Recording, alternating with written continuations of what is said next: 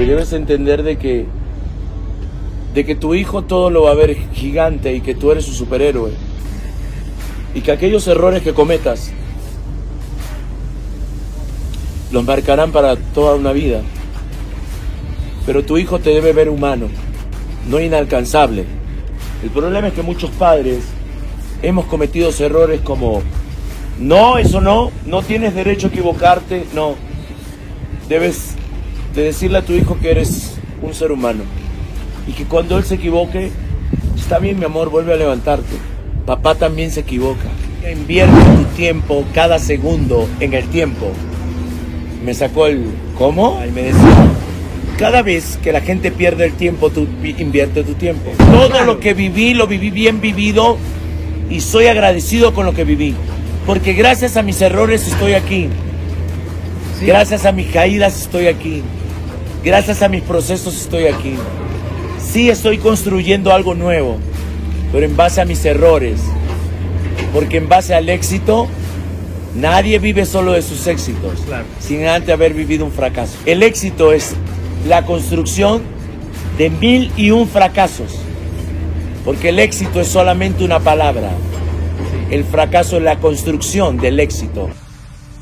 Uno, dos, tres.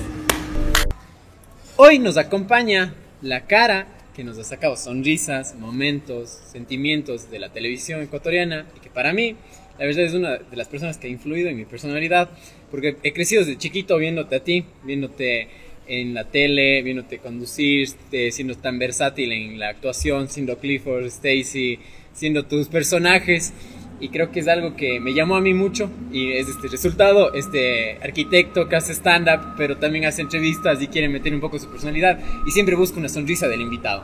Sin más ni menos, estamos en el ¿Qué pilas? de Richard Barker. Gracias por darte el tiempo y qué chévere que estés aquí. No, gracias a ti, gracias a todos ustedes, este, gracias a Dios por darnos un día más de vida y permitir maravillarnos, asombrarnos desde cada cosa, ¿no? Ahorita estamos en Turi, donde están haciendo una obra que va a ser muy emblemática para la reactivación turística, ¿no? Y, sí, pues, y me siento parte de este crecimiento en Cuenca, ¿no? Tengo cinco meses acá y más allá de, de ser una figura conocida, porque siempre yo hablo que yo no soy famoso ni estrella, yo soy un reconocido porque el reconocimiento es por el tiempo. Tú dijiste hace un momento, yo crecí contigo, ¿por qué? Porque tengo 37 años haciendo televisión o 38, o sea, públicamente. Empecé a los 12 años bailando marimba en la catanga. Empezaste con Mapale y el. Claro, Mapale Patacoré. Exacto. Ya, ya he estado viendo bien la biografía. Obviamente, yo sí ya, vengo haciendo el deber. Eh, Mapale y Patacoré, eso fue a los 12 años de edad, cuando yo estaba en el grupo de marimba La Catanga vino siempre en domingo que era como un, un Don Francisco, lo veían en todo el mundo. Era un programa de habla hispana donde salía desde México y él le hacía así, ya venimos con más. Hacía, esto era un corte comercial. Y ese hombre era tan famoso, don Raúl Velasco, eh, hermano de los Velasco, de don Ramón y cosas por el estilo, por ahí va. Y, y se presentaba a Luis Miguel, La Flans, y entonces un día sucede que yo estaba en grupo de marimba y me dicen, Richard, adivina qué, viene, viene Raúl Velasco y se van a presentar en el Voltaire Paladines Polo en la ciudad de Guayaquil y quieren un grupo típico que represente a, la al Ecuador. Y, el, y quieren que vaya el grupo de marimba. Yo tenía 12 años de edad. Wow, 12 años de edad. Sabía que iba a salir. Yo no sabía, aún no habían redes, pero sabía que me iban a ver en México nada más, ¿no? me imaginaba al chavo viéndome, no sé, ¿no?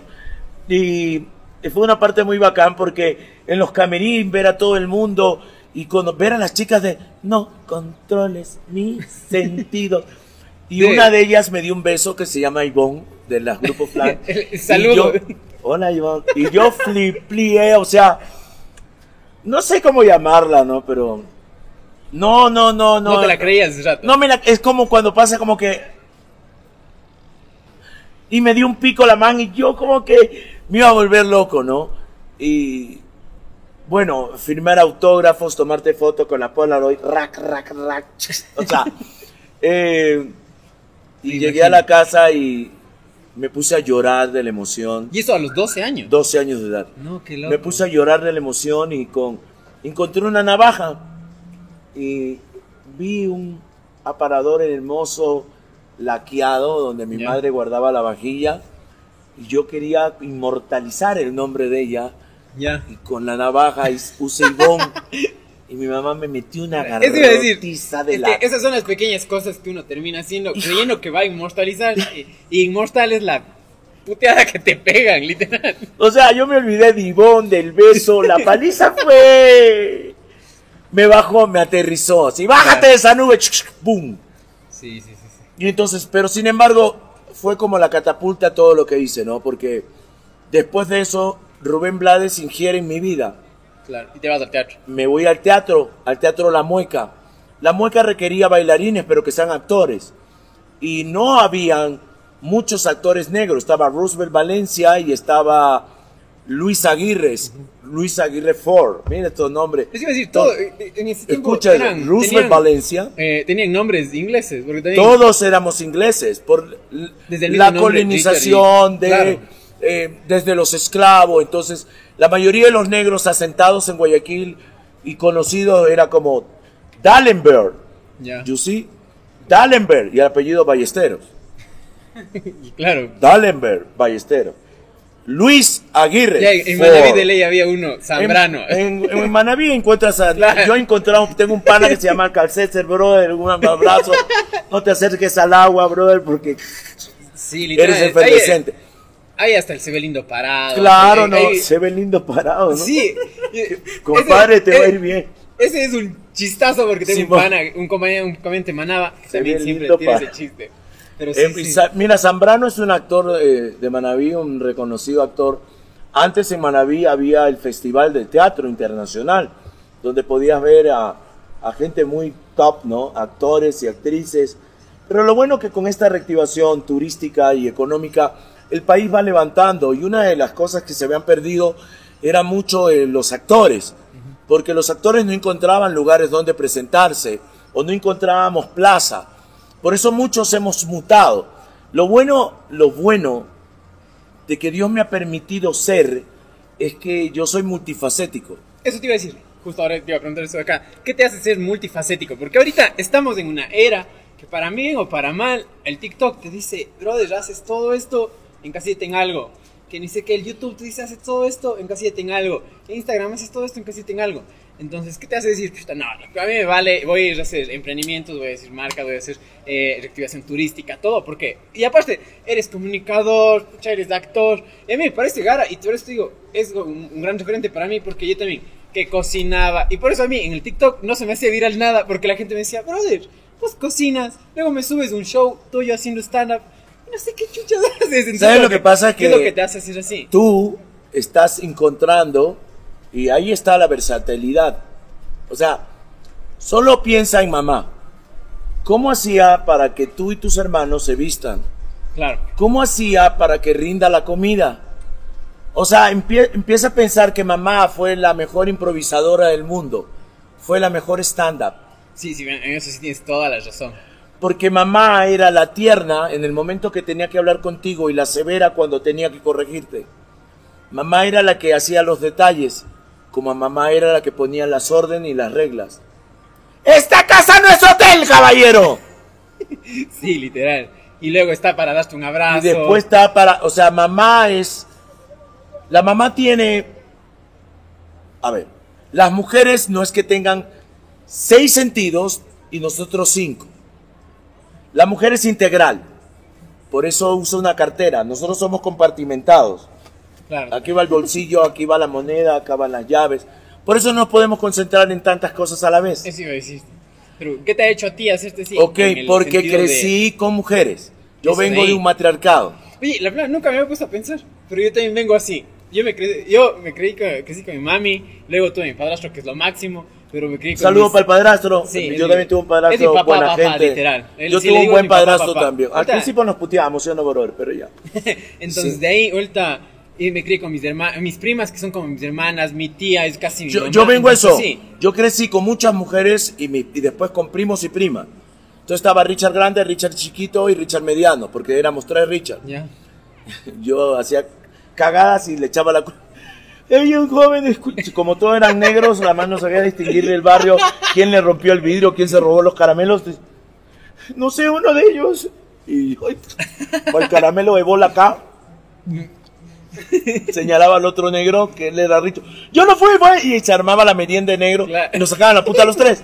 Entonces, eh, al crecer y ver, a ver, la carencia y la necesidad te hacen buscar la oportunidad. Ya.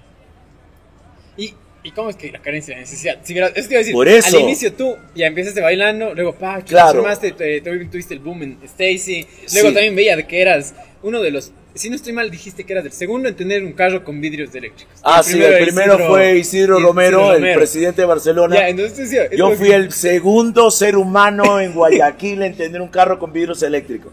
Tú no tienes idea lo que eres. Pero en la... ¿Cómo jugaba yo con eso? Me imagino. Era muy divertido, era la cosa más bacán del mundo. Pero era como cuando yo conté, Vistazo sacó una, una entrevista, y creo que fue uno de los primeros negros a haber estado en una portada, porque sí hay que hablar de eso. del suburbio guayaquileño al estrellato televisivo se llamaba la portada. Ya. Yo crecí en, en el Cristo del Consuelo, en la 12 y Sedalana. Y naciste en Colope. Nací en Colope, tiene buena información el man, ahí me gusta. Nací en Colope, que es un pueblo pequeñito en la provincia de Esmeraldas, pasando el aeropuerto de Tachina 45 minutos y 3 kilómetros caminando. Aún sigue la ranchera, que es la chiva para ustedes. La ranchera aún sigue, ese tipo de carro sigue entrando para allá 3 kilómetros solo los fines de semana y estudiaba en una escuela que se llamaba El Condorazo. No sé, quizás leyeron Condorito y dijeron, póngale el Condorazo. Y entonces ahí estudiaba en esa escuela y esto no lo he contado. Este era el pizarrón. Y era para primero, segundo y tercer grado. Y se viraba y era para cuarto, quinto y sexto. Ocupábamos ah, todo. Ahí estábamos todos metidos, sí. La, la visité, hicimos una obra allí hace mucho tiempo con mis hijos y estaban pequeños y, Maribel Solines. Porque, ¿Por qué la traigo ahí aquí a la colación o a colación? Porque no puedes olvidar lo que las personas que han sido parte de tu historia, ¿no? Y Maribel siempre me decía, nunca te olvides de dónde vienes porque no vas a saber hacia dónde vas. Siempre hay que pisar tierra. O sea, cuando yo escucho, hoy día escucho una palabra, está hecho la estrella. Es una palabra que viene de la necesidad del otro porque no puede ser como tú. Claro. Siempre, siempre he escuchado eso también que dicen, que alguien que está arriba no le va a tirar mierda al que está abajo, porque sabe que alguna vez pasaste por ahí. Por eso, entonces, qué bonito que es subir y llegar a la cúspide y darte vuelta y saber que todos te aplaudan, chapó, como hablamos hace un ratito que significa la frase, y ver que todos te aplaudan, pero debe ser turro llegar a la cima y ver que todos están muertos, porque el camino hacia el éxito no te diste cuenta que fuiste destruyendo familia, hermanos, amigos, dañaste relaciones solo por buscar tu éxito. ¿El éxito qué es? ¿Es la conquista de algo que quieres? ¿O transformar a alguien también para que tenga éxito contigo. Es como hablar de el emprendedor o hablar del líder. El líder no es el que va a la cabeza, sino el que siempre está ahí empujando. El líder es el que está empujando. El líder es el que está construyendo. El líder es el que está levantando a su gente. Un líder es el que se está siendo empático con el otro y poniéndose en su zapato. Eso es un líder. Porque el resto de la gente solo son capataces que gritan. Porque no pueden obtener nada porque su frustración no les permite. Sí, sí, este cacho. Y ahora, algo, algo me tocaste, una fibra que te iba a tocar. Que antes de que se me vaya. Estamos bien sensibles. Algo me tocaste, es una fibra que te iba a tocar. Verán, no, tranquilo. Justo comentabas esto de, tener una buena, una buena relación con tu, ah, con, tu familia y con toda esta cuestión. Eh. ¿Qué tal tener siempre muchos Sebastianes cerca? Ah, tu hijo Sebastián, Sebastián. El otro día estabas grabando con Sebastián Jara. Yo también soy Sebastián. ¿Ves, Soy Gabriel Sebastián. Parece nombre de. yo tengo esa, esa, esa, moda. yo estuve en la moda de que nos ponían nombres de telenovela. De que si no suena como telenovela no está bonito. Gabriel Sebastián, para que cuando te emputen suene bien. Mis hijos tienen un solo nombre. Matías es Matías a secas y Sebas es Sebas a secas. Él se llama Sebastián. Ay, brother, tocaste una fibra. Yo te iba a decir, ¿sabes este, por qué toco esto? Porque yo también tengo mi guagua. Tengo un guagua que tiene un año, cuatro meses. Entonces, como ¿Cómo se llama? Y se llama Agustín Benjamín, también de, novela. pero, pero te pregunto, porque tienes una relación que. O sea, la gente te pregunta, no, que bestia, tu, eh, veo que en una revista te tomaron foto con tus tres hijos. Dice, ah, no, que bestia, locos, algún rato quisiera tener esa relación. Es una fibra muy dura para mí. Créeme que ahorita me la volviste a tocar y. Es como que. No, porque te digo, ¿cómo, cómo no es que no me guste, ¿no? No es que no me guste, pero yo soy un ser humano. Yo siempre le he dicho a mi gente no soy un objeto, cabrón. Soy un ser humano que siente. No soy algo que puedes tocar, coger, agarrar, coger, no, solo para las mujeres. Agarrar y decir, quiero hacer esto, quiero ver cómo está el estado de ánimo de él. No, no, claro, no, sino no digo en ese, en ese sentido, sino eh, digo, ¿cómo aprender a, a tener esto? Porque yo te digo, estoy chiquito en pañales para ser papá y quiero tener algo tan chévere de decir, oye. Primero, Primero debes construir algo y debes entender de que de que tu hijo todo lo va a ver gigante y que tú eres su superhéroe. Y que aquellos errores que cometas los marcarán para toda una vida. Pero tu hijo te debe ver humano, no inalcanzable. El problema es que muchos padres hemos cometido errores como, no, eso no, no tienes derecho a equivocarte, no debes de decirle a tu hijo que eres un ser humano y que cuando él se equivoque, está bien mi amor, vuelve a levantarte. Papá también se equivoca. Cuando eres humano, tu hijo no te ve como el inalcanzable. Hay muchos jóvenes por ahí frustrados porque quieren ser mejores que papá. Claro. Pero papá es un ser humano que se equivoca. Claro. Es un hombre que va al baño y hace popó y hace pipí se frustra y busca oportunidades y posibilidades. Papá es un ser humano. Lo que pasa es cuando eres padre aprendes a ser hijo, pero papá vinimos con un chiste proveer. Porque te digo a ti, Sebas, eh, ahora que dices esto, yo ahí le digo Sebas o Cevitas, porque es el nombre de mi hijo. Este man vino a ocupar un área de mi hijo porque vive en Alemania. Claro. Entonces yo lo, a él lo quiero muchísimo por no decir que lo amo ya. Por eso con Sebastián, quien trabaja conmigo, no trabaja para mí, trabaja conmigo. Esa es la diferencia. Creamos algo juntos. O sea, si yo me tomo el tiempo de hablar con Sebas, es porque lo quiero. Porque si no, no, vamos a grabar y se acabó. Claro. O hagamos tal, chao, no. Nos vemos. Ahí está. Pero para mí, darle valor al ser humano es importante, porque me gusta que me vean como ser humano y no como un objeto. La mayoría de la gente solo le gusta mandar, pero no le gusta acompañar, dar. Cuando yo doy mi tiempo, no es un consejo, porque los consejos me cabrean. Porque en un momento dice, ¿quién te pide un consejo? No, a mí me gusta dar una opinión. Claro. Date una sugerencia. Tú verás si lo tomas o no. Cuando yo estoy en una conversación, yo no desecho nada, porque en algún momento me va a servir. Quizás en, en, ese momento no, pero en algún momento me va a servir. Como por ejemplo saber de que eres padre joven, me hace decirte, están construyendo, así que para que sepa la gente el ruido, después le vamos a mostrar una, una, toma de una grúa y los ingenieros ahí parados y los obreros caminando y el ingeniero, pongan aquel puente, sí, esta es una obra que hice yo, pero nadie sabe el que se sacó la batimadre con el pico. Así que yo honro a aquellos que se sacan la batimadre con el pico, más el que hizo los planos. Pero bueno, eh, este padre joven que tengo al frente, y deben haber muchos padres jóvenes, lo único que les puedo decir, nadie nace siendo padre. Pero hoy en día puedes tener la posibilidad, la oportunidad de ser mejor que tu propio padre. ¿Por qué? Porque tienes muchas cosas que puedes aprender. Ahí está Dobson, Atrévete a disciplinar. El doctor James Dobson.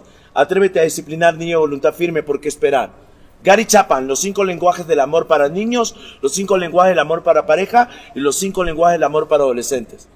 Tienes un abanico, ve a Sixto Porras y encuentra enfocarafamilia.com y tienes una, una gama de cómo poder construir un ser humano mejor para ti. Y no alguien que solo te ve inalcanzable. Eso es mi. Calladito, sientes ahí. claro.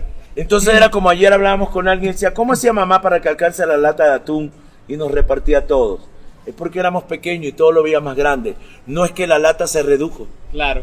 E, eso también nos pasa con los espacios. Tú estás en la casa de tu abuelita chiquito y dices, mi abuela, qué casa más grande, mi abuela, y tenía así un, un camión de galletas. Nada, la veterana tiene una caja. la cajita de los hilos.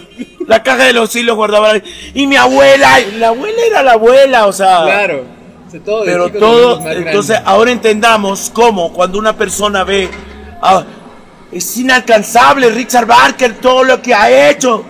Pero cuando empiezas tú también a construir lo tuyo, te das cuenta que sí se puede alcanzar. Claro. Me, me, me, imagino porque eh, ahorita yo también es como que... Haz un paneo nada más de tu vida. Yo cargo, Bolívar es el que está con la cámara, y él tiene un Osmo, y tiene una cámara Y Sebastián tiene un celular. Tú tienes una, un celular, micrófonos por todos lados, no sé si trabajas para la CIA o qué. Es que este es el, el que empezó. Me decían la gente, ¿Qué goce? Tiene micrófonos que son sorbetes. Sí, sí, pero muy bacán. Son alambres. Pero muy bacán. Ahora no se te prendió el foco. Hubieses utilizado y hacías un sorbete degradable de bambú. Claro. Eh, así en espiral y la sacabas del estadio. Sí. Llegaba full. Ya, ok. Pero ahí estamos tirando ideas. ¿eh? Ahí está. Eso es lo bueno. Lo bueno de conocer un poco de arte o de teatro te abre un abanico de posibilidades más que otros seres humanos. Sí. Porque siempre estás pensando en cómo mejorar, crear, continuar, construir. Y aparte que también es como que, si es que no tienes los recursos, empiezas a decir que con esto. Exacto, exacto. Aparte que también soy arquitecto. Señor arquitecto, le tengo uno más barato. Literal, entonces, por eso te cacho, porque también hay que ser recursivos. Oh. imagino que tú en, al inicio de tu carrera fuiste full recursivo. A ver, mira lo recursivo que soy. Este zapato cambió. Ya. Porque tiene cordones rojos. Ya. Tengo una chaqueta que tiene rojos y botones rojos. Mis medias tienen rojo y un azul que va con el tono del pantalón. Este zapato ayer era un zapato formal y café. Hoy cambió. Claro, déjame mostrarte algo chévere. Ya. También, que, me identifico No, tu macana es. espérate, espérate, espérate. Pero, esto.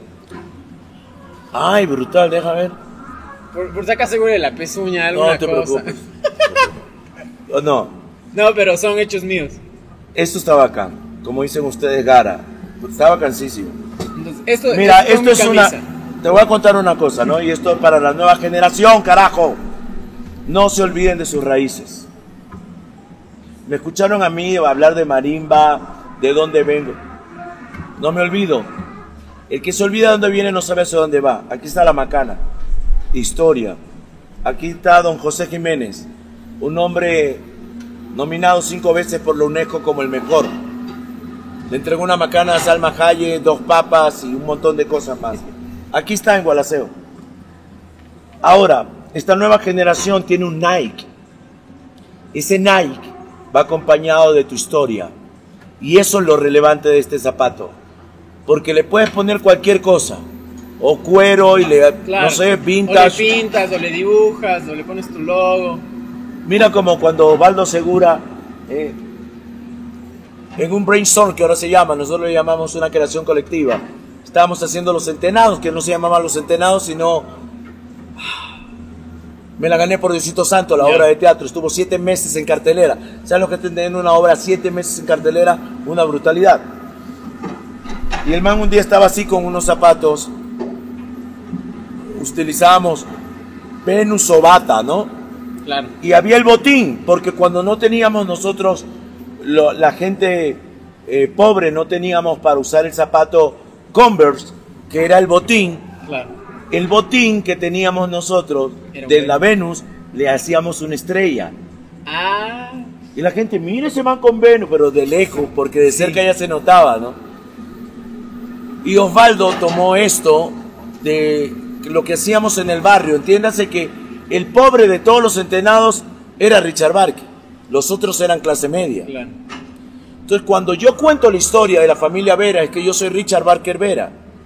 Cuando yo cuento la historia de mi tío que tenía muchas mujeres y se llama Ángel Vera. Toda la creación colectiva de mis adorables centenados tiene que ver en torno a la familia de Richard Barker. No, ¿en serio? Porque mi primo Jefferson, cuando lo esperábamos y venía de Europa, pensamos que era un blanco, ojos azules y nos iba a sacar de la pobreza. y eso es lo que pasó con Stacy. Todos pensaban eso. Exactamente. Entonces, anteriormente la familia, estoy drogado ya, toma tu sopa. Anteriormente la familia no venía preparado para sacarme mi zapato tampoco. es que eso es lo bueno de ser actor. Somos desinhibidos. Claro. O sea, una persona, ay, no, no vas a sacar el zapato, ¿qué dirán? No, siempre digo es cómo te sientes. Ah, ¿qué decía? Anteriormente, laguna mental, chicos, no consuman droga ni tomen justo tanto estabas diciendo de lo de que ellos eran pues, clase media y toda esta cuestión. Y... Entonces, anteriormente las familias pobres y aún sigue todavía por ahí ciertas cosas, teníamos ocho, diez hijos, porque uno de ellos iba a ser futbolista. O sea, estaban apuntándole a... Siempre se apuntaba así. Uno iba a sacar a la familia de la pobreza. Nunca me había puesto a pensar así, que tal vez era como que un... Démosle... No, es que si te das cuenta que la gente pobre siempre tiene... Full hijos. Full hijos. Pero ¿por qué tienes tantos hijos y no tienen ni para comer? No, hay todo niño viene con el pan bajo el brazo. Porque siempre está pensando que uno los va a sacar a todos. Es como la canción de Rubén Blades. ¿Por qué cito a Blades? Blades me lleva a mí realmente a la televisión. Que cuando la mueca me lleva y después quiero regresar con la canción eh, que se llama El Padre Antonio, me hacen acuerdo, por favor. Eh, cuando Blades crea esta ópera musical latina que se llama Maestra Vida, donde él habla de Carmelo da Silva, que era su papá, y Manuela Pérez, que era su mamá, él habla de Maestra Vida, escúchala en un momento la canción. Maestra Vida es brutal, y, pero en la obra eh, yo tenía que bailar y actuar. Y así empieza, y nos fuimos Chile, Perú, Argentina a recorrer, y regresamos Chiro y ahí la mueca empezamos a crear, a hacer creación colectiva. Y ahí nace, me la gané por Diosito Santo, porque Osvaldo Segura era una figura conocida en, televisión, porque él hizo un comercial. Y la gente en la calle le decía, me la gané. Ahí va el man de la Sí, eso te iba a decir, justo también tenía anotado aquí y te iba a tocar porque... Ahí va el man de me la gané. Me la gané, me la gané. Entonces el man ya... Y ahí creamos la obra. Entonces, la obra era igualita a mis adorables entrenados, pero terminaba con que Felipe se ganaba la lotería y salían de la pobreza. Porque la lotería, eh, la gente más de la costa, era el momento de sacarte de la pobreza. Nosotros comprábamos un guachito, nadie le faltaba. Decir, aquí en Cuenca no es tanto. No, en Guayaquil es la suerte, ah, bro. o sea, en Guayaquil todavía va el billetito de dólar ahí que no se pierda. Eh, o sea, yo, porque te digo, yo crecí viendo la tele y consumía tanta tele que decía, loco, ¿por qué aquí en Cuenca no pasa eso? ¿Por qué en Cuenca no hay tanta tele? ¿Por qué nunca le he visto a alguien de la tele en Cuenca? Y yo me preguntaba y decía, chicha, algún día quiero ser yo el que estábamos a la tele. Todavía no estoy en la tele, estoy aquí. Pero, digo, o sea, es una cultura diferente porque desde el todo. Ahora, o sea, poniendo en el contexto anterior, la lotería. Ahora la edición es diferente. No sé si has notado, donde Delightful, el, estabas desde, recién con el pelado Sambo y también con el Mau. Entonces, ellos, la edición de allá es el sonido, los cuencanos somos otra cosa, los, los, de la sierra somos otra cosa netamente diferente. Lo que pasa es que son culturas y subculturas. Claro. O sea, nosotros tenemos una cultura en la costa, no voy a, a encasillarme solo en Guayaquil. Los costeños somos gente, no es que la sangre seamos caliente, es que hace mucho calor. Entonces no nos quedamos quietos, nos movemos. Eso te iba a decir. Vivimos al nivel del mar. Aquí estamos a 2800. Entonces, Aquí la gente es más tranquila. Bueno, quiero aprovechar este espacio. Ya no se están volviendo más tranquila, están conduciendo agresivamente, ¿no? Pero la gente es más tranquila, como, qué gara, qué bonito. claro, sí, sí. Llegamos aquí, oye, ese man que está ahí, ¿qué fue, bro? ¿Cómo vas? Nos tomamos una. Oye, cuéntame. O sea, y eso es, eso se, se, ve full, se ve mucho, mucho, mucho. A millón, primero, para nosotros salió el tuerto. El tuerto es porque no puedes ni ver, güey. O sea, nosotros tenemos cada expresión para cualquier cosa. O sea, es impresionante cómo nos llenamos de subcultura. Porque hay cosas, por ejemplo, ustedes también dicen gara, que quiere decir de una abreviación de garota, porque también usan el gara, utilizan garota y garísima. Claro. Pero si yo lo pongo al portugués es garota de una mujer hermosa, pero la garota es la que baila en el escenario samba en el carnaval. Entonces, eh, garotinha, yo preciso hablar con usted. Oye, niña, yo, yo quiero hablar contigo. Preciso es quiero o requiero. Garoto es un joven guapo. Está ah, garotinho. Qué loco. Entonces, ustedes la cambiaron, pero bueno. Ahí Supuestamente nosotros nos dicen que viene del, del, del, del Gara. Supuestamente. No, señores, eso, es portugués. Eh, eso nos dicen a nosotros que, ah, qué gara viene eso de ahí. El chendo sí sé la historia. No sé si sabes la historia no, del chendo. No, cuéntame. te voy a contar. Porque, esa palabra. Eh, ese verás yo también hago videos, es que por eso hago videos de todo y por eso me siento identificado contigo porque hago videos de cultura que te muestro al final. De, yo de todo, es que, es que llega un momento que tienes tanta información que necesitas que el resto de la gente también la sepa. yo digo, yo lo veo así, desde la arquitectura, desde las ciudades, de alguna cosa que hay algo, hay una historia detrás que contar. Entonces digo, no, hay algo que se debe contar y hay como que se puede armar algo, se puede armar un Mira, auspicia este programa. Historias que contar. Para todo lo demás existe Master. Claro, ya, entonces, ah, auspicia, cabrón. Entonces, eso te digo, es como que hay algo que contar. Y el chendo, ahí están las palabras. Digo, el chendo viene de que dice que la gente antes decían como que el chendo nosotros lo ocupamos de cuando es una broma, es un jiribilla, es Sí, sí, ah, no voy a nombrar a esa persona, pero cuando yo conocí una persona acá en Cuenca, o sea, una chica, ya no vas a pensar que soy. Entonces, cuando yo conocí a esta chica, ella, Chendo, Chendo, Chendo. Y yo era como, Chendo era como, ¿me puedo parar? ¿Sí? Chendo es como, nosotros utilizamos una frase en Guayaquil, está así como, solo quiere joderlo, tú la llevas y sale soplado. ya. O sea, para nosotros es, ya tú la llevas, ya, o sea, no te se fue el mudo. Siempre es como, ya, se fue el mudo. O sea, estamos conversando y tú te estás cabreando con el man, entonces se fue el mudo, bro. O sea, ahí paró la conversación. O sea, tú lo entendiste así. El chendo para mí era como, yo sé a qué hora corre la mano, ¿no? O sea, como, yo, sé, yo estaba como esperando a qué hora corre. Ya. Pero, explícame el chendo. Entonces, ahora sí, verás. Entonces, el chendo dice que la gente antes como que decía, diciendo, así como que terminaban diciendo, diciendo de ah, diciendo, así como que, eh, te vamos así, dejar el ciclo diciendo, diciendo. Entonces, algún man que creo que tal vez, yo creo que tal vez le faltaban unos dientes, diciendo, diciendo, diciendo. O algún padrecito italiano que vino acá, diciendo, diciendo. La típica es pronto mando diciendo. ¿Sí se sabe si se cachó? No, ese no. Había un man que tenía labio leporino, con todo respeto para. Porque no se ofendan, porque ahora se ofenden por todo. Sí. Y miren que le puso la generación de cristal, Nacho. Nacho puso generación de cristal. Busquen el video de él. Ah, Nacho un día se pegó un speech. Es un tipo muy inteligente como residente calle 13. Me gusta la gente que tiene conocimiento antes de hablar cualquier cosa. Iba un man en un avión. Ya. Iban tres pasajeros. Y sucede que el piloto. se desmaya. Entonces ¿Qué pasó? Azafata, ¿qué pasó? Entonces la azafata es, no es que el piloto usted, no, ¿Seguro? Sí, déme chance. ¿Ah, no? ¿Ah, no? Señores Panaceo, quiero informarles, eh, el, el avión ha, ha, ha sufrido un desperfecto. Así que vamos a hacer un vuelo rasante y van a ser lanzados. Prepárense. No, pero sale tu madre. ¡Ah! El primero, ¿no? ¡Ay, en el aire gritando, Diosito, Diosito, Diosito, Diosito, que caiga algo suavecito, cae en el mar. Pase uno. El man, ay, Diosito, Diosito, Diosito, que caiga algo blandito, cae en la copa de un árbol. Le toca al man. Ahí voy yo. Va en el aire. Y paca y Diosito. y no se acomodó.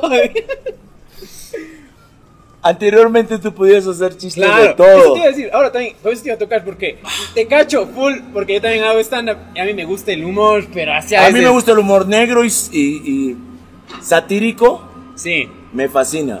Me encanta. Entonces, ¿qué, ¿qué, piensas de lo que nos están poniendo la, la delgada línea de atravesar en la comedia? Porque aparte también tengo el otro podcast que es de comedia, que es Date un ching. Es para hablar pendejadas con gente y dale al goce una hora que la gente se escuche morirse de A ver, primero, cuando mucha gente no tiene identidad, vamos a hablar un poco de la autoestima. Hay gente que es roja, pero no le gusta que es roja. Pero cuando él entienda que es rojo, va a ser más suave. Ahora, hablemos en historia. Ser indio, chuta, qué bacán. Indígena, qué bacán. Pero si la gente lo ha venido usando durante muchísimo tiempo despectivamente como indio de mierda o negro de mierda, nadie quiere ser negro. Ya, los, ya lo ves mal. Eh, ya, lo, ya nos encasillan en que Claro. Entonces, te, si tú lo encasillas en eso, es como cuando mucha gente hace bromas de un negro. Yo solo los escucho.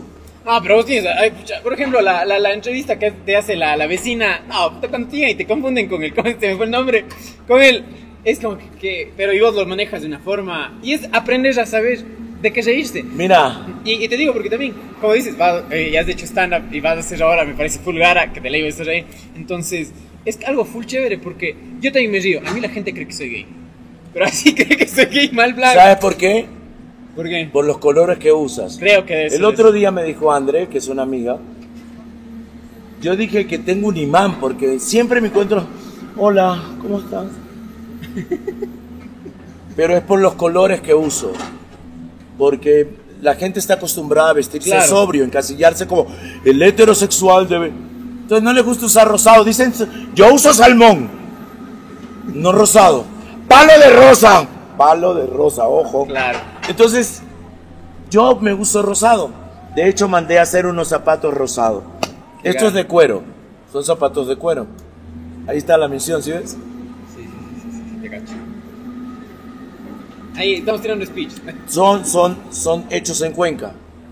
Y les pedí que me hagan rojos, les pedí que me hagan rosados y que me hagan azules.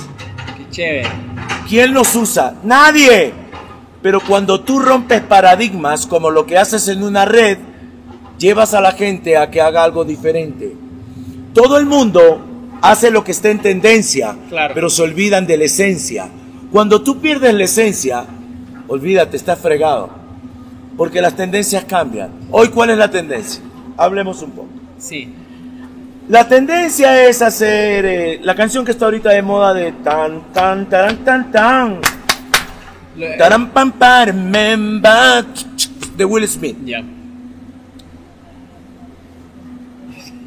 ¿Qué pasó? Ah, sí, sí, yo lo estoy viendo.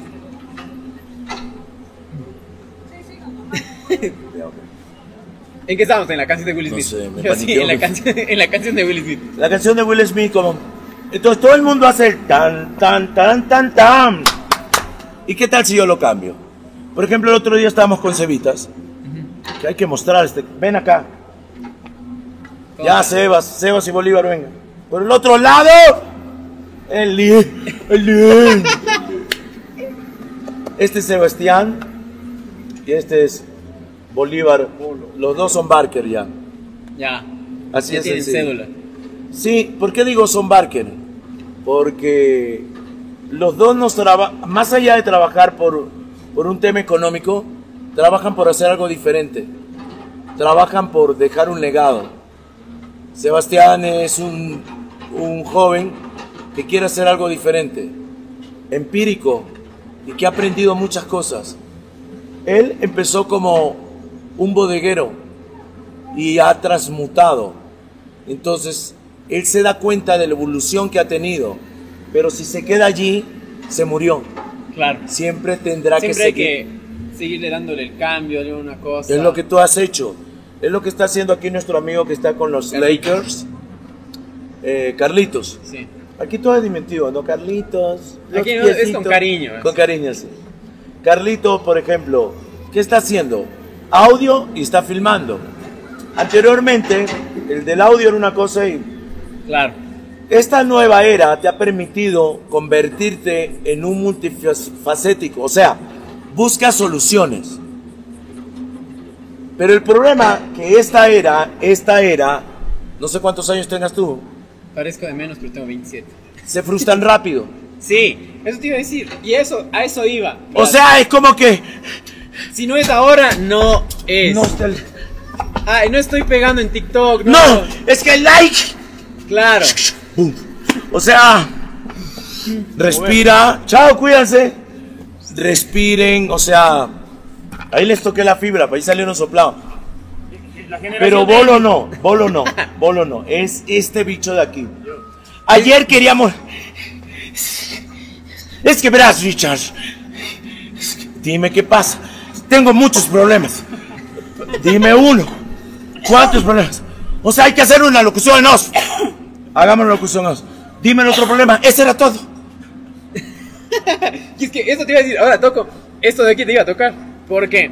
¿Cómo manejaban eso antes? Porque ya te digo, yo en YouTube estoy ya 2018, 2017, no sé. Pero empecé con otras cosas y he ido mutando, como vos dices. Ajá. He ido haciendo otras cosas, de, ya aprendí a hacer stand-up, ya voy dos años haciendo stand-up, ya voy... Déjame anunciarlo. La- en poco tiempo, vamos a anunciarlo por aquí, por mis redes. Vamos a tener este actorazo en la Villa Ana María haciendo su stand-up en Cuenca. El stand-up me encantaría a mí que sea sobre la cultura Cuencana. cuencana.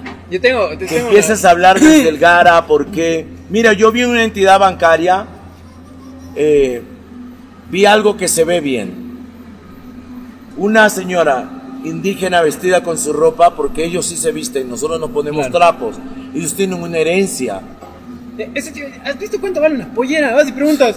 Y la pollera ves como que dices. "Ch, ¿Y qué? Claro. ¿Cuántos terrenos vendo? Por eso, pero ¿a qué voy? Ellos tienen una cultura. Y eso va para mi gente de otras regiones. En otro lugar quizás ella no se sentaría. Esto, ojo lo que voy a decir. Ella no la dejarían llegar donde el jefe financiero a un crédito por cómo está vestida. Pero en esa entidad bancaria que yo vi, esta mujer con su atuendo, sentada frente a un hombre con un traje X y la corbata X, y yo me puse al lado de ella y dije, estoy en el banco donde nos ven como seres humanos Claro. y donde todos somos iguales. Literal. Se ve bien. Sí, sí, sí, sí, te cacho. La, ¿Entiendes el nombre Se ve bien? Sí. Es Cooperativa Bibliana. El eslogan se lo creé yo. No, es- no, no sabía eso de ahí, pero qué loco. Me parece full bien.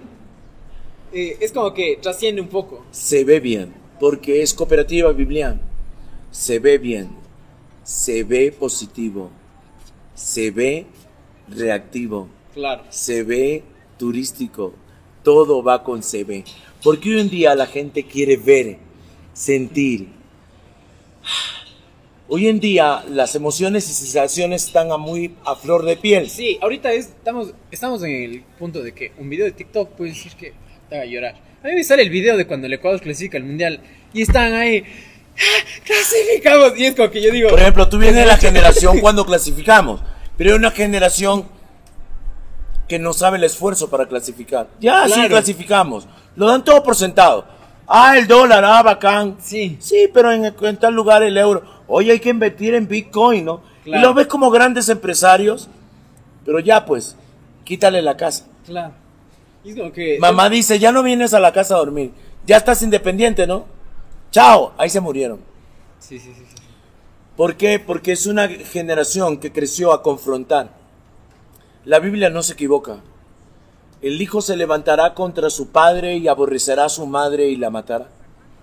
Y tú dices, ¿cuándo va a ocurrir eso? Está ocurriendo.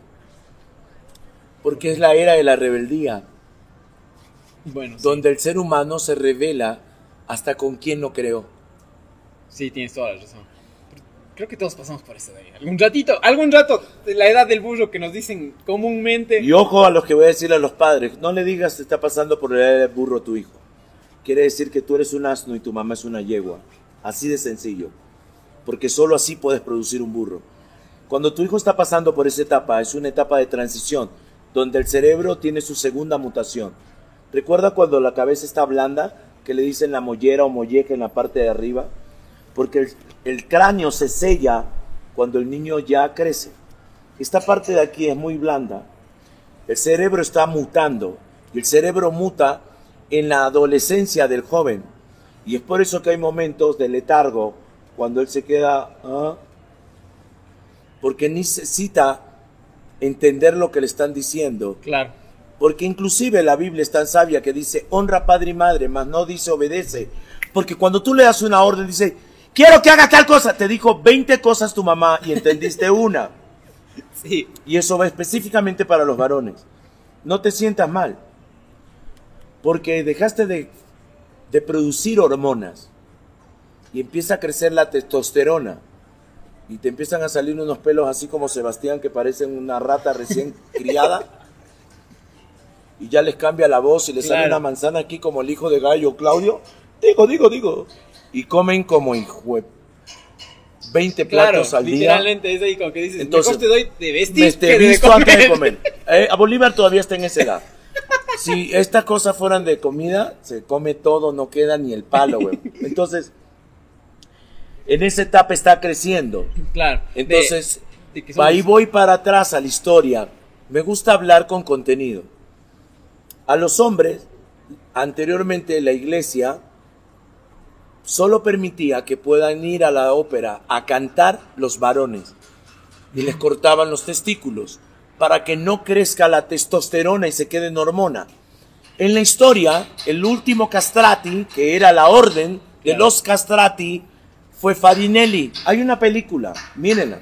Sí, sí, creo que he escuchado ese, ese, ese, eso de ahí, ya me escuché antes en algún lado. Y Farinelli gritaba y lloraba porque tenía una voz afeminada. Porque nosotros, los seres humanos, crecemos con hormonas. Entonces, cuando tu hijo está creciendo y se pone zapatos o un vestido, no se va a hacer gay. Sino simplemente... Simplemente está copiando lo que ve de mamá. Claro. Entonces, eh, cuando ya crece esa testosterona, el hijo un día, o la mamá, buenos días, no hay otra persona, es tu hijo, está transmutando y su cerebro sufre una agresión fuerte que es como que en las mujeres es una madurez después de la menstruación, en el hombre es un letargo. Sí, creo que sí nos pasa full eso. Que luego ya pasa. Por eso es que el hombre en esa edad está pensando el 89, no, el 99,9% en sexo. Y la mujer está pensando en un hogar. Está pensando en cómo ser mamá. Está pensando qué va a estudiar. Está pensando en muchas cosas. Nosotros estamos pensando en sexo vendo, sexo arriendo, sexo compro, sexo, sexo, sexo, sexo, nada más. Porque nuestro cerebro ve, lo mejora, el lente lo manda a nuestro banco y en vez de ver una chichi, ya ve una mujer desnuda. Bombea sangre el corazón y la manda al glande, que es la punta del pene, y nos erectamos. Entonces la mujer no logra entender porque ¿qué le pasa a este man? O sea, me toca y sentí su bulto. Hay cosas que no puedes controlarla. Claro. Entonces tiene un fondo. Tiene un fondo que Yo por eso digo a la gente, ve, estudia. Claro. Ve, investiga. No, es que según Wikipedia tiene ganas de sacarle los dientes. Pero vos eres un full estudiado. Full. Citas full libros, siempre citas algunas cosas medio que dices, qué loco. ¿Cómo te das el tiempo? Siempre hay tiempo. Aparte también, no me imagino, verás, en tu carrera, verás, de lo que a mí me ¿Sabes cómo, me, cómo empecé a leer y se volvió un hábito? ¿Cómo? Eh, aquí la voy a citar, la mamá de Cookie Chiriboga, una gran amiga mía, me decía, invierte tu tiempo cada segundo en el tiempo. Me sacó el, ¿cómo? Sí está como para volarte. No le entendía y me decía, cada vez que la gente pierde el tiempo, tú invierte tu tiempo. Ya. Entonces, me dio un libro, Papillón. Me lo leí cinco veces. Un libro. Sí, es un librazo. Entonces se volvió un hábito en mí la lectura. Aunque yo estudiaba en la nocturna, yo me gradué de bachiller en el 2007 y 2009 entré a la universidad. Ya. Y tengo 50 años. Pero tengo una autoeducación porque siempre leí. Yo no voy al rincón del vago a ver el, el, resumen. El resumen, no. Yo leo el libro. Yo tengo una aplicación de audiolibro y hay una hora que le hago publicidad porque quisiera que la gente lo haga. Te puedes cargar los libros que quieras. Es como, es como el Spotify de, de libros. De libros. La tiene Amazon. Cuesta 12 dólares al mes. A alguien le dije, te pago en efectivo y ponme en tu tarjeta un año. Entonces, cuando voy a dormir, yo escucho, me gusta la música de Jesús Adrián Romero, Marcos Witt, Marco Barriento. Escucho eso o escucho el libro de Enoch Mateo, Juan, Lucas o, o, o de Albert Einstein o quiero saber la historia de Thomas Edison. Y aquí hay un dato súper perturbador. ¿No lo sabías? Ok. Hay un dato perturbador. Vaya dato perturbador. Vaya dato perturbador, ¿no? Aquí hay un dato súper bacán porque Thomas Edison, y esto va para papá y mamá, ojo. Thomas Edison llega a la casa con una nota. Y dice, la señora Edison no estaba, o sea, no estaba con su esposo y lee la nota y lo queda mirando a, a Thomas y le dice, se le salen las lágrimas y le dice, Thomas, ¿qué dice la nota, mamá?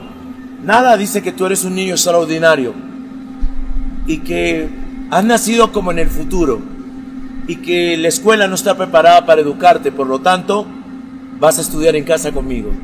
Anteriormente en los Estados Unidos todavía sacan una licencia, puedes educar a tus hijos en casa, ¿no? Y la madre lo educa. ¿Y la nota qué decía en realidad?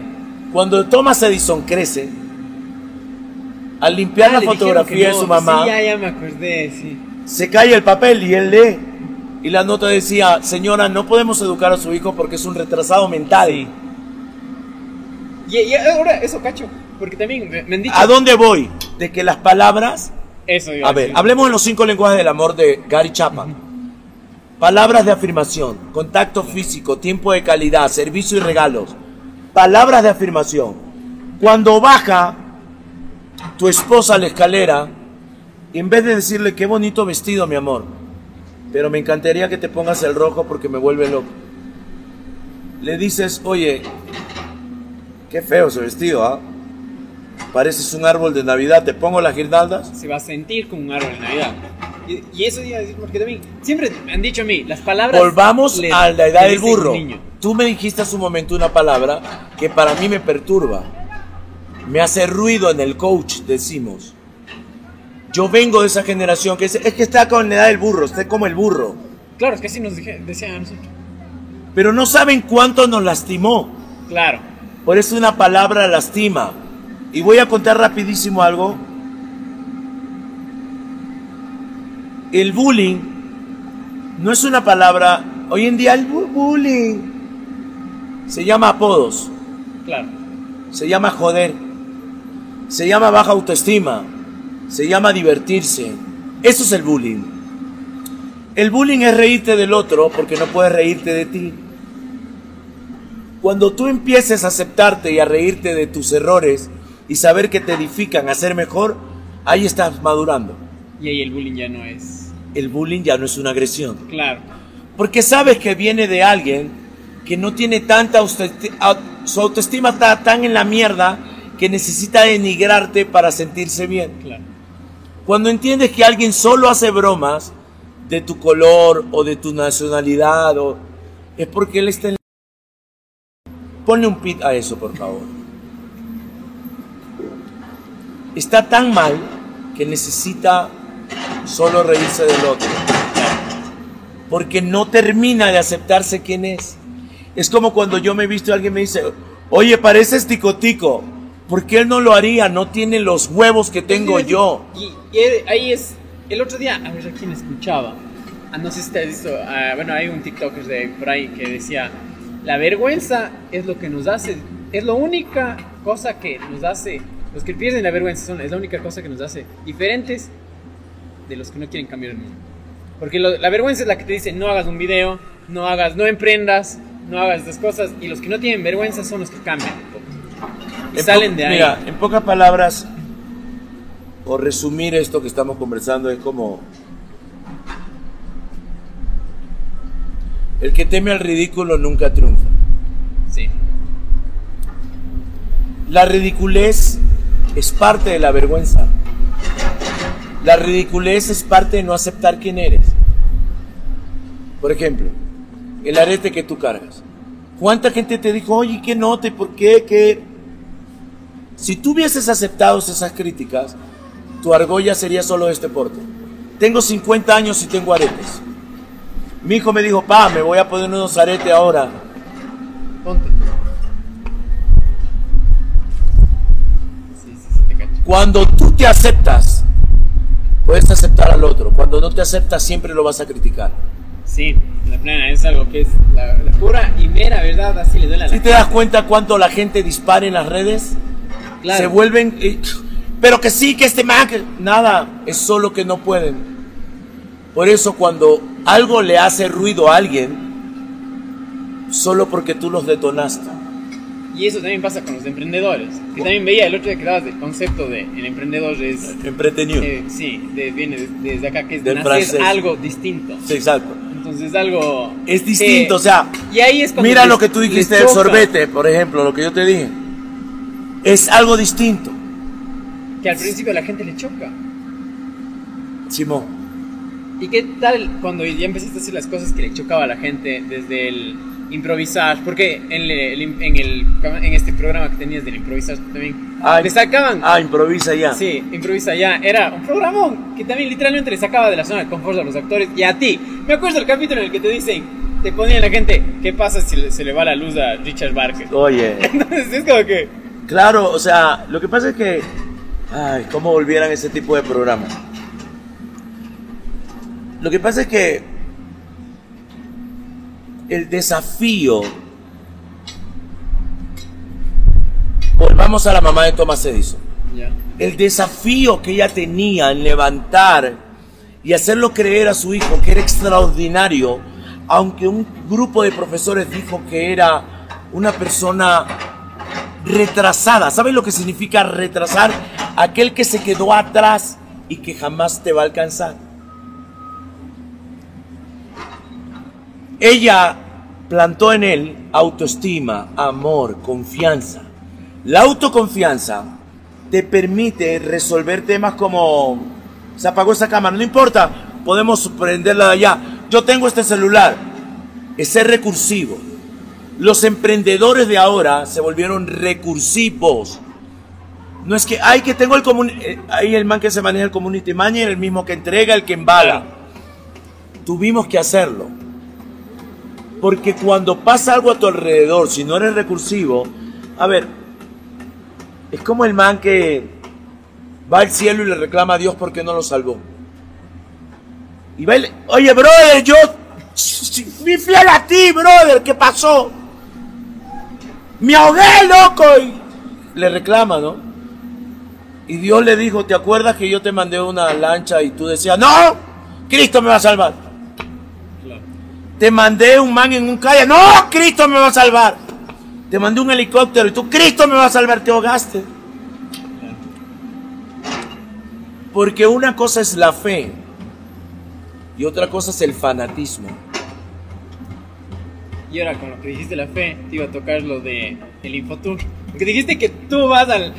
Se da esto del Infotour y toda la cuestión de la reactivación económica porque es más allá que te toca, te mueve la fe. Mira, me mueve la fe. Yo tengo muchos, muchos retractores, hasta en mi propio equipo, que por momentos tiran para atrás. Como Sebastián está cansado su momento y bosteza. Yo de Sebastián estaría muy atento hasta lo que dice Richard y aunque lo haya escuchado me serviría, ¿no? Pero...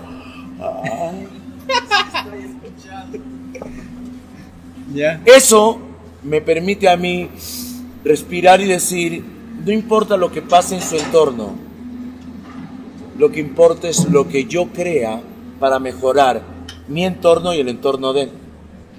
Porque los resultados la gente quiere ver, pero no viven los procesos. En el proceso todo el mundo se baja. Ahora, eso también... Por eso, déjame terminar con esto. O concluir, porque termino otra cosa. Pero la fe, la convicción de lo que no se ve y la certeza de lo que tú esperas. Tú tenías fe que yo iba a llegar, pero no me veías, pero sabías que iba a llegar. Era como que... Y te vi en un momento que yo venía caminando por y levantaste la mano como, ¡aquí estamos! ¿No? Sí. Ya. Eso es fe. Porque estás convencido que hiciste el lobby, hablaste con Sebas y sabías que iba a venir Richard.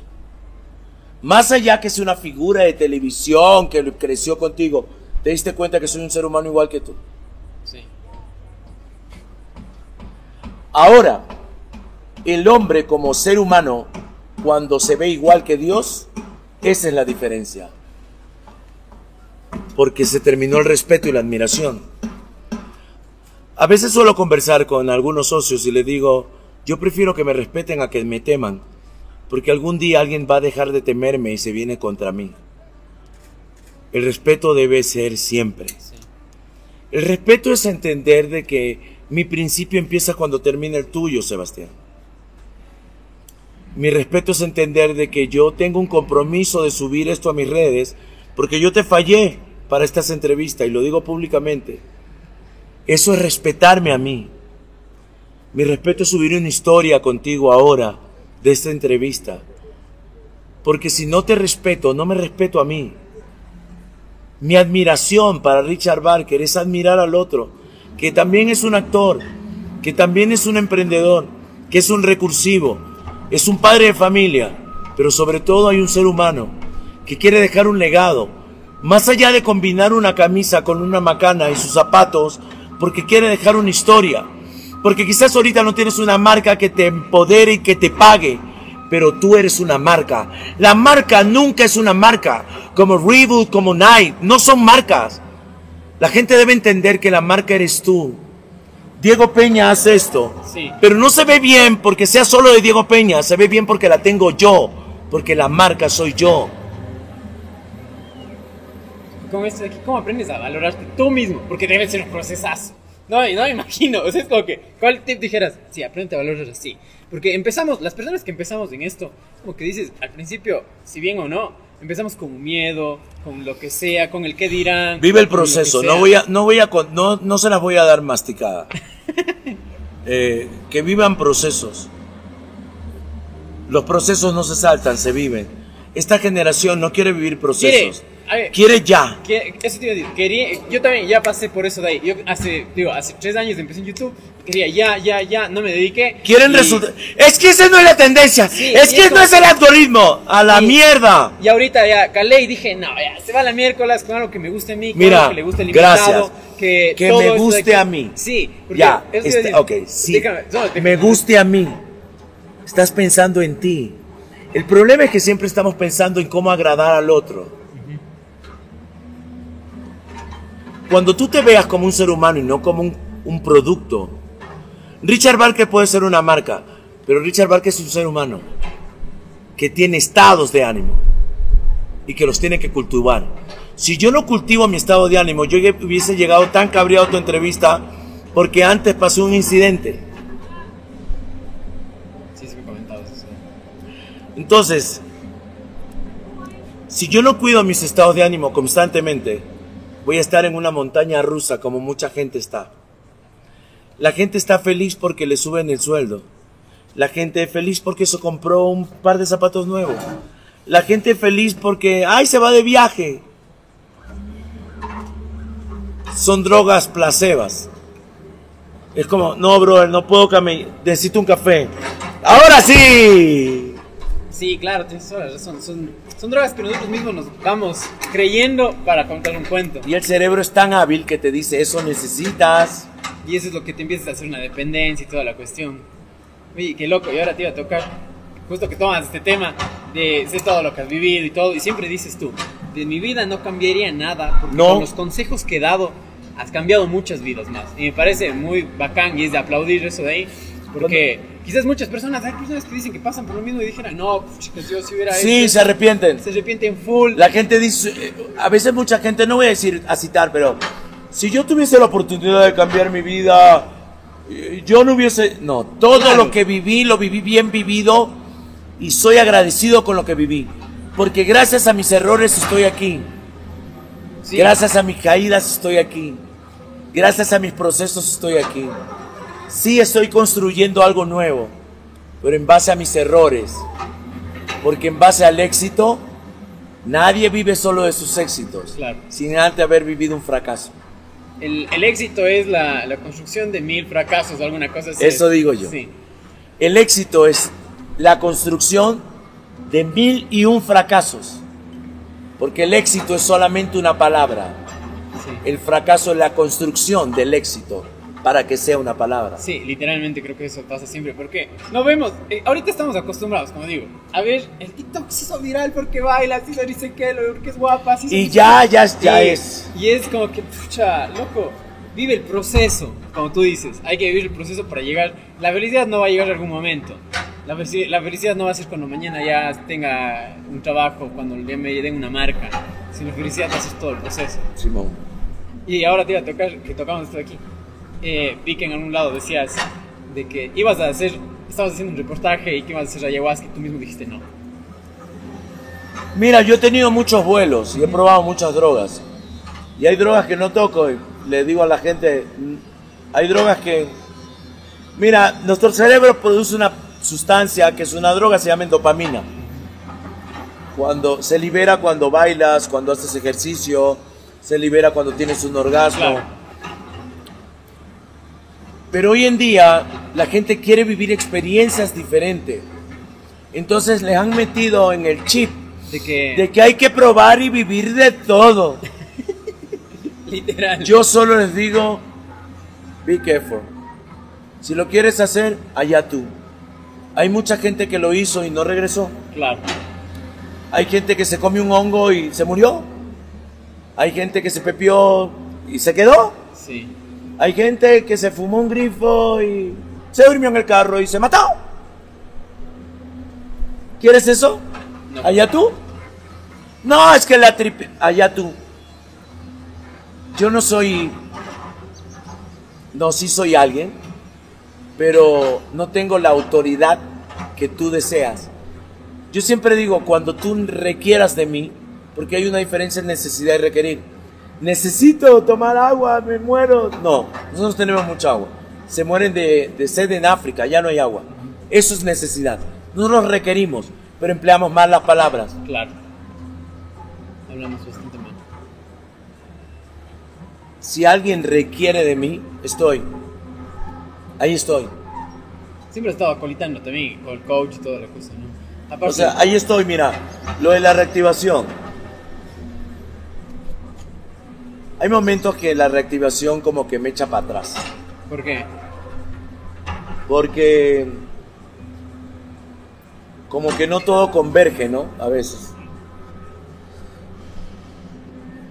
Como no todo converge, a veces digo, respiro y digo, a ver, a ver, enfoquémonos, ¿cuál es mi objetivo?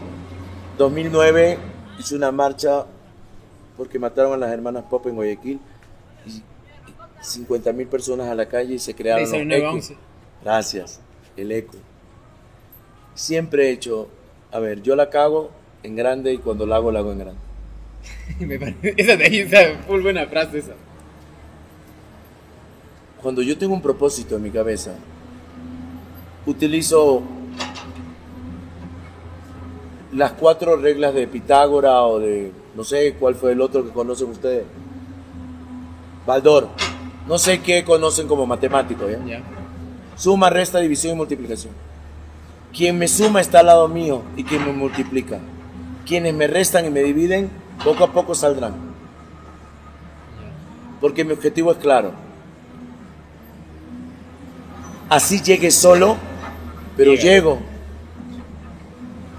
Llego con 20, pero llego. Así el sueño haya sido de uno, yo lo multiplico. Pero depende de quién quiera sumarse para multiplicarse. Aquel que se quiera restar, se restará solo. Porque hasta un cero me sirve. Porque el cero lo pongo al lado de un uno y hago un diez. Hoy tú y yo somos un once un número superior a un 10. Porque tu idea converge con la mía. Y nos sentamos aquí. Y este 11 va a multiplicarse por cada quien se quiera sumarse. Suena como un trabalengua. Pero es, como que pero sí, pero es muy, muy, Búscale la, el texto que hay debajo del subtexto. Sí. Bueno, ahora sí, pasemos a la segunda parte. Son, eh, son unas preguntitas, es rapidísimo para que la gente conozca este Ok, sé que no te gustan los consejos, pero ¿cuál crees que es el mejor consejo que te han dado? No, no me gusta dar consejos. Ah, ya. Me gusta escuchar consejos. ¿Y cuál es el mejor consejo que te han dado? Perseverancia. No aflojar. El que persevera alcanza. Es un texto bíblico, pero la gente lo usaba como un adagio o consejo el que persevera alcanza. Cuando ves que todo el mundo no, no se va a poder por ahí. En medio de la imposibilidad yo siempre veo oportunidades. En el caos yo veo oportunidades. Porque tú y yo no estaríamos sentados aquí. Otra persona estaría incómoda porque está la volqueta, porque están gritando, porque el sol cambió al otro lado, porque el señor que trajo el café ya no está y nos dejó para que toquemos un timbre porque los labios los tengo resecos, porque quiero tomar agua, pero perseveramos. La perseverancia va a permitir que alcancemos. Ya. Ahora, ¿cuál es el peor consejo que has dicho? Ya, este de aquí me dieron y no me... Lo que acabo de decir. También. Ve, prueba lo que tú desees. Ah, es. ¿Por qué para mí es el peor, pero sin embargo se vuelve el mejor? Porque te estoy desafiando. Pero solo te digo, mira mi vida cómo fue. ¿Te gustaría ir a comer de la basura y vivir en la calle y convertirte en un asaltante? Quizás no regreses, porque la falta de conocimiento te deje allá y no regreses. Ya. Ahora, la siguiente. Algo que tú eh, no, no sé, no, no, opines igual que el resto del mundo. El más fácil que les pongo a la gente para que te digan, no me gusta la Coca-Cola. Así siempre dices, a, la gente le encanta y a Bueno, yo no tomo. No tomo. No tomo gaseosos. Nada de gaseosos. No, solo tomo agua. ¿En serio? Ah. Está súper loco, pero no te gusta. Dejé de tomarla porque tengo una abdominoplastia, me hice muy obeso, ah. me gustaba mucho. Entonces para Coca-Cola me pongo una franja roja yo en el cuerpo y me desnudo, soy yo mi propia Coca-Cola. ya, perfecto. Ahora, a ver, eh, algo que hayas leído o visto, película, serie, que te cambió la mente. Papillón. Papillón. Um, la vida es bella, de Benigni. Goodfellas, buenos muchachos de, de Oliver Stone, Ray Liotta, Joe Pesci, Robert De Niro y Al Pacino. Goodfellas, buenos muchachos. Sí, es muy chévere. Ok, ahora, eh, ¿qué tal el trabajar en comedia y en la parte serie? También, si no estoy mal, saliste en un capítulo de ¿No era de la vida real? De la vida real. Cuando tú sales es que sí. eres del que le... El salvó a los niños. Le salvas a los niños de un incendio y toda la cuestión. ¿Qué tal el tener esa... Bueno, fui reportero de noticias. Fui el primer reportero negro de noticias. Yo reportaba para Carlos Vera en contacto directo. Qué loco. ¿Qué tal eso de ahí? ¿Qué tal es lo que sumas? ¿Qué crees que es lo que te da más a tu vida de profesional? El hecho de no olvidarme de dónde vengo el hecho de seguir peleando por los que son mayorías. Y la mayoría son los pobres. El día que me olvido de dónde vengo, no sabré hacia dónde voy. Por eso mi objetivo es claro. Yo me siento con gente que habla solo de marcas y me aburren. Porque ellos creen que las marcas los hacen ver bien. Sí, la plena. Son tan superficiales o tan plásticos que cuando se calienta el planeta se derriten. Sí, literal. nunca había escuchado eso de ahí, pero tienes toda la razón. Ok, ahora, esta es la última. No, no, la penúltima, Eh, ¿Qué personaje de los que has hecho es el que más extrañas? De Clifford, Stacy. Clifford es una adaptación de mi abuelo Hermógenes y Perlita es Richard Barker en mujer. Es emprendedora, salió de abajo, aprendió a leer. Madre soltera. Es Richard en mujer. A Perlita la amo. Ya, y ahora sí la última. ¿Cuáles son los tres pilares que dices que te definen a ti tal vez? Como que valores, Dios. Definen a Richard Barker. Dios, mi familia y mis principios. Los principios no se mueven. Los valores se pueden trastocar en una sociedad. Mis principios. Muchísimas gracias, Richard, de verdad, por darte el tiempo y este fue el que pilas. Gracias. Gracias. ¿Qué tal le pareció? Muy bacán. Sí.